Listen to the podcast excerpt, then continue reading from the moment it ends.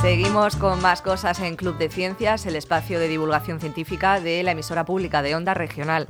Vamos a hablar ahora con Amador Menéndez. Él es investigador del Instituto Tecnológico de Materiales de Asturias y además es un conocido divulgador científico. Hace poquito ha publicado o ha, sido premiado por el libro Historia del Futuro, Tecnologías que cambiarán nuestras vidas.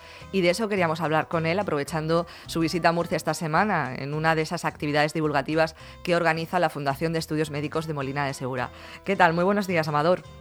Muy buenos días, muy bien, ¿qué tal vosotros? Nada, muy bien, pero tenemos muchas cuestiones relacionadas con, nuestro futuro, ¿no? ¿Qué papel va a jugar en el futuro la tecnología? Bueno, pues la tecnología de alguna forma remodela nuestras formas de vida. Podemos imaginarnos un mundo sin medicina, sin láser, sin internet, sería muy distinto a como lo conocemos. Bueno, pues este papel de la tecnología eh, va a seguir remodelando nuestras formas de vida y además cada vez de forma más rápido. El director de ingeniería de Google, Kurzweil, dice que en el siglo XXI no viviremos 100 años de progreso tecnológico, sino el equivalente a 20.000 años. Va a haber cambios eh, muy profundos, vamos a poder hablar de electricidad inalámbrica, prótesis controladas con la mente, coches autoconducidos, y ese es un futuro que está a la vuelta de la esquina. ¿Y todos vamos a poder adaptarnos bien a ese futuro?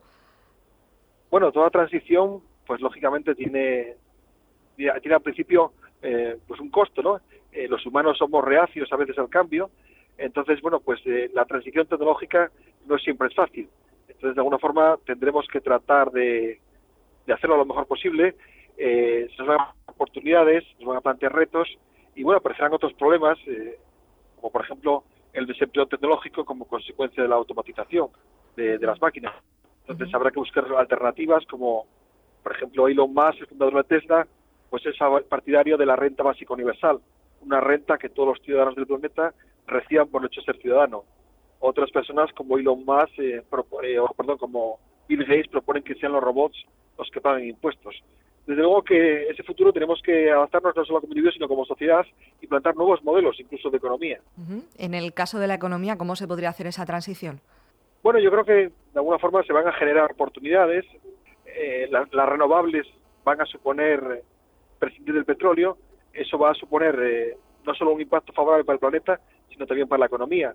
Ahora estamos viviendo el pico oil, el, pico del petróleo, y el oil crash, el colapso después de ese pico del petróleo. Entonces, en cuanto más eh, hagamos eh, una transición lo más rápida posible, más beneficiosa será la economía.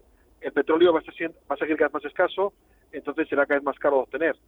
Si efectuamos una transición hacia las renovables, como la solar, la eólica, pues no solo estamos favoreciendo al medio ambiente, sino también a nuestra economía. Precisamente usted trabaja en este campo, ¿no? En el terreno de nuevos materiales aplicado al terreno de la energía. Efectivamente, una línea de investigación tiene que ver con la energía solar. Trabajamos con unas ventanas que al aplicarles unas pinturas, pues quedan convertidas en pequeñas centrales fotoeléctricas, capaces de atrapar la luz del sol, reenviarla a los extremos y generar electricidad. Hoy tenemos en el mercado celdas solares de, que ya datan del año 1954, celdas de silicio que son obsoletas, eh, poco eficientes y caras. Eh, en los laboratorios se están ensayando pues estas tecnologías, como las ventanas que, mencionamos, o otras basadas ya en materiales orgánicos, materiales de carbono, que van a ser más eficientes, más baratas y más respetuosas con el medio ambiente. Precisamente sobre ese tema también queríamos preguntarle cuál es el papel que va a jugar también la tecnología en el futuro en relación con, la contaminación al medio ambiente. Pues bueno, evidentemente tenemos hemos estudiado un acuerdo, que es el Acuerdo de París, eh, de hace un par de años, donde 197 países firmaron un compromiso con el planeta y es que no podemos elevar más de 2 grados centígrados la temperatura con respecto a la era industrial. Eh, bueno, son buenas intenciones. Ahora la gente está preocupada porque, por ejemplo, Donald Trump dice que no cree en el cambio climático ni en las renovables, pero sin embargo es curioso que el pasado año eh, ha sido el año en el que Estados Unidos ha instalado más kilovatios de energía solar. Yo creo que la fuerte competencia de las empresas hará que la energía solar se imponga con Trump o sin Trump, las renovables triunfarán. Y ya que estamos hablando por una parte de cómo va a ser el futuro en el terreno medioambiental, ¿qué pasa con otros campos de la vida? No sé, por ejemplo, el terreno de la salud humana. El terreno de la salud humana va a ser uno de los más grandes beneficiados. Por una parte, vamos a tener diagnósticos cada vez más tempranos. La nanotecnología, por ejemplo, nos va a permitir dar los diagnósticos tempranos en los estadios iniciales de la enfermedad, por ejemplo, en el caso del cáncer, con lo cual será mucho más fácil de, combatir. La nanotecnología nos proporciona también eh, partículas inteligentes capaces de destruir las células cancerígenas dejando intactas a las sanas. Eh, se está avanzando mucho en el campo de la medicina regenerativa, un campo que, que nos permite crear tejidos y órganos artificiales, y luego hay disciplinas como la, la biónica, que se trata en, se basa en crear prótesis controladas por el pensamiento, que parecen ciencia ficción, pero que ya están en el mercado. Entonces, yo creo un poco las palabras del gran científico Hugh Herr, que dice que el siglo XXI puede ser el siglo del fin de la discapacidad humana. Cuando eso dice un hombre que es doblemente amputado y que es un líder mundial de la tecnología, pues creo que es una frase a tener en cuenta y que nos abre un mundo esperanzador. Sobre todo uno de los aspectos que ha mencionado, el tema de, hacer prótesis que, que podamos controlar nosotros mismos con, el cerebro. Suena pues a película de ciencia ficción. Sí, efectivamente. De, hecho, había varias películas como El hombre de los seis millones de dólares que hablaban de una prótesis eh, electrónica que decían, una prótesis eh, que el persona controla con el, con el cerebro.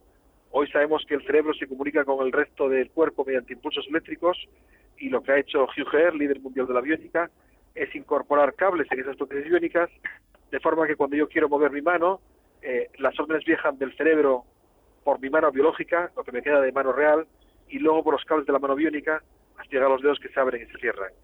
Eh, entonces, eso es algo que ya está en el mercado. El de hecho ha creado una empresa que comercializa piernas biónicas y bueno, pues va a suponer un gran, una gran oportunidad para estas personas pues que en los estadios tempranos de la vida pues quedaron amputados por un accidente o por otra razón. Ha mencionado también el tema de los robots. Eh, ¿Cuál es el papel que pueden jugar en un futuro a medio plazo? Bueno, pues en el tema de la robótica y de inteligencia artificial yo quiero distinguir dos cosas. Eh, inteligencia artificial estrecha e inteligencia artificial general. Lo vamos a explicar. Eh, tenemos grandes gestas como en el año 97 cuando el ordenador de IBM Deep Blue ganó a Kasparov.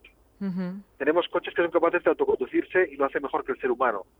Eh, entonces, todos esos son ejemplos de la inteligencia artificial estrecha. Máquinas muy buenas en un dominio específico. Otra cosa diferente es la inteligencia artificial general, que sería el desarrollo de una máquina o de un robot que igual le supera al ser humano en cualquier actividad cognitiva. De eso creo que estamos muy lejos y creo que nunca vamos a llegar. Eh, hoy en día estamos viviendo una burbuja de la inteligencia artificial. Se está sobrevalorando, se dice que podemos tener robots superinteligentes, que desarrollen robots aún más inteligentes y que presenten del ser humano.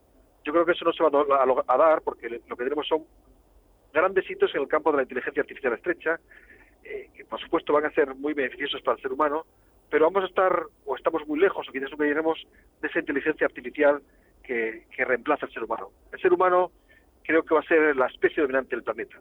Eh, los, miedos son fundados. Eh, hoy en día nos encontramos con un león en la selva y no tenemos miedo, le podemos matar, a pesar de que es más fuerte. La inteligencia nos ha hecho ser la especie más poderosa del planeta y nosotros decidimos si el león sigue o no en el planeta. Claro, los miedos que cuentan las películas es que si el robot es el más inteligente del planeta, pueda presentar el ser humano.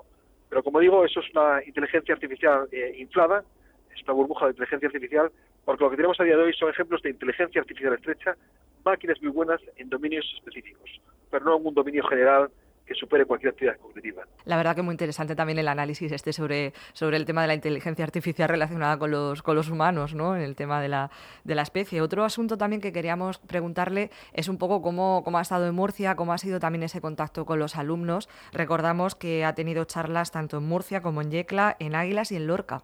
Sí, efectivamente, y tuve el placer de impartir eh, cuatro charlas en diferentes zonas de Murcia, con casi 2.000 escolares. Eh, la experiencia fue tremendamente positiva eh, los alumnos fueron, estuvieron muy entusiasmados, muy implicados, haciendo preguntas muy interesantes y desde luego quiero felicitar a la Fundación de Estudios Médicos, a Aurelio, a José Antonio, a Fina, por esa labor fantástica que hacen, que es acercar la ciencia a la sociedad. Eh, a la Consejería de Educación también, por supuesto, que se implica. Eh, es muy difícil encontrar otros sitios de España donde tengamos, o del mundo, donde tengamos esta, esta labor tan fascinante que hacen, que es acercar la ciencia a los jóvenes, ¿no? Y creo que eso es muy importante porque de ellos depende el futuro de la ciencia. Y ya que estamos hablando del futuro, ¿cuál es la cuestión más complicada que le han formulado estos chiquillos? Bueno, pues me han hecho una pregunta muy inteligente, por ejemplo, hablar de electricidad inalámbrica, electricidad sin cables. Me decían ellos, bueno, hoy tenemos mucho miedo a las antenas de telefonía móvil, eh, ¿qué pasa con la electricidad inalámbrica? Y pues les expliqué que efectivamente esta electricidad inalámbrica va a emitir ondas en frecuencias específicas que no interfieren con el ser humano, pues no hay peligros para la salud. Son preguntas inteligentes que hicieron, otros hicieron preguntas relacionadas con la regeneración muscular, si será posible en un futuro, la verdad es que me llevo una impresión muy grata de estos alumnos. Pues nada, para nosotros ha sido un placer que nos haya podido atender unos minutos. Recordamos que hemos hablado con Amador Menéndez, él es investigador del Instituto Tecnológico de Materiales de Asturias y además ha publicado un libro que ha sido premiado por el Premio Internacional de Ensayo Jovellanos, que es Historia del Futuro, Tecnologías que cambiarán nuestras vidas. Amador, muchísimas gracias por atendernos. Pues muchas gracias a vosotros y también dar las gracias porque los medios de comunicación sois parte importante de, de una forma de acercar la ciencia a la sociedad. Nada, gracias a vosotros.